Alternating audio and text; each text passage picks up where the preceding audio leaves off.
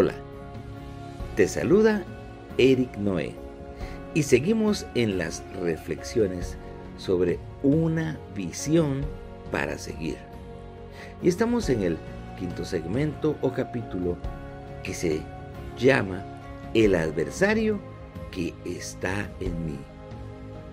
Y qué interesante poder tener conciencia que dentro de mí tengo un adversario, que es esa naturaleza pecaminosa e influenciable a hacer lo malo y que de muchas maneras el verdadero enemigo Satanás trata de inyectar en ello todo lo malo para que ya no sigamos ni busquemos a Dios. Por eso hoy quiero compartir contigo este interesante tema, el cual es egoísmo, envidia. ¿De dónde vienen las guerras y los pleitos entre vosotros? ¿No es de vuestras pasiones las cuales combaten en vuestros miembros? Codiciáis y no tenéis, matáis y ardéis de envidia y no podéis alcanzar, combatís y lucháis, pero no tenéis lo que deseáis. Esto lo encontramos en el libro de Santiago capítulo 4, versículos 1 y 2. La naturaleza del hombre siempre ha sido tendiente a querer ser mejor que los demás, superarlos, sentir que nadie es mejor que uno. Esto, por supuesto, no obra paz ni armonía, sino odio y violencia. ¿Por qué no nos conformamos con lo que somos? Lo cual no quiere decir no buscar nuestra superación, sino hacerlo sin pretensiones y sin ningún aliento de grandeza o superioridad? La envidia carcome el corazón, nos hace codiciar lo que otro tiene y desvalorizar nuestros logros. Convierte en amargura la vida de las personas y por ello muchos aborrecen a sus semejantes, se aíslan y tratan de destruir a los demás, menospreciarlos y aún hasta lo peor, quitar la vida, matar. Tal el caso de Caín, que por envidia mató a su hermano Abel. Estos sentimientos no son ajenos a ninguno de nosotros. Como humanos somos susceptibles a codiciar lo que no tenemos, a ver los logros de otros y desearlos y sentir que no seremos felices hasta que no los tengamos, lo cual, por supuesto, es un engaño. Dios quiere que seas feliz con lo que tienes, que disfrutes de esta vida no en cuestión de cuánto poseas materialmente, sino por los valores internos que Él pone en el corazón. Ser feliz es cuestión de paz, gozo y esperanza, de vivir agradecidos por todo lo que Dios nos da.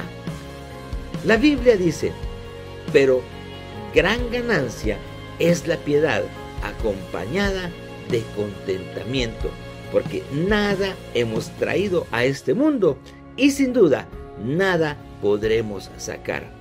Así que teniendo sustento y abrigo, estemos contentos con esto. Esto lo encontramos en 1 Timoteo 6, versículos 6 y 8. Es tan importante que podamos tener claro que dentro de nosotros es donde se gesta, donde se propicia ese sentimiento de codiciar lo que no tenemos, lo que otros han alcanzado, y esto se transforma en una envidia que, como dice la, la palabra de Dios, carcome. Porque la envidia es un sentimiento que enferma, que hace que la persona, aunque tenga muchas cosas, se sienta incompleta, se sienta que quisiera tener aquello, tal vez muy alto que no tiene, ¿saben? Esa fue la triste situación de aquel ángel que estando en el cielo y teniendo todas las cosas a su disposición, gloria, poder, honra de muchos ángeles, solo le faltaba, lo único que no tenía era el trono y la majestad de Dios, pues eso quería y todo lo demás no lo hacía feliz.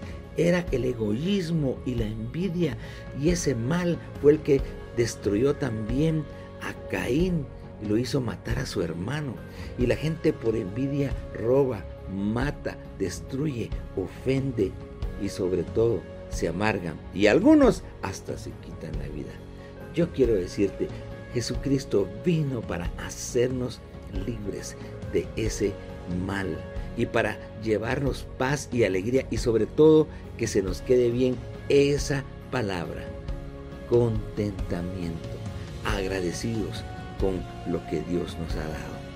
Ten cuidado, guarda tu corazón, entrégale tu vida a Jesucristo y empieza a vivir una vida con gratitud y contentamiento, sabiendo que el egoísmo y la envidia son sentimientos e ideas vanas que a ningún lado bueno nos van a llevar. Quiero compartir contigo este versículo que está en Proverbios capítulo 27 y versículo 4 en la nueva versión internacional que dice, cruel es la furia y arrolladora la ira, pero ¿quién puede enfrentarse a la envidia? Miren qué expresión esta. Cruel es la furia y arrolladora la ira, porque alguien con furia y con ira golpea, tira todo lo que está enfrente, o por lo menos trata de arrasar. Pero a la envidia nadie la detiene, de verdad es una enfermedad. Yo quiero decirte, no estés comparándote, no estés deseando lo que otros tienen, no estés inconforme porque algo te hace falta. Aprovecha, mira para adelante. Hay un Dios que te espera y que te está invitando a llevar una vida en contentamiento, en alegría, en esperanza con lo que tienes. Sabes, cuando Jesús vino al mundo, Él nació en un pesebre, allá en Belén, y Él vivió una vida de sencillez. Nunca le faltó nada en cuanto a lo necesario. Tal vez muchas cosas que otros tenían, Él no las tuvo, no las tuvo. Mas Él fue lleno del contentamiento de Dios y a eso nos está invitando hoy. Así que te invito a seguir adelante. No trates de ver en los demás lo que tú no tienes. Mejor mira en tu corazón lo que Dios te ha dado y vive con un gran gozo por ello. Dios te ama y te quiere librar de ese adversario cruel que todos tenemos adentro y que trata de levantarse para hacernos sentir inconformes. No le hagas caso. Vive con el gozo de que Dios está en tu vida. Él pagó por tus pecados y ahora te hace libre para que vivas para Él. Que Dios te bendiga.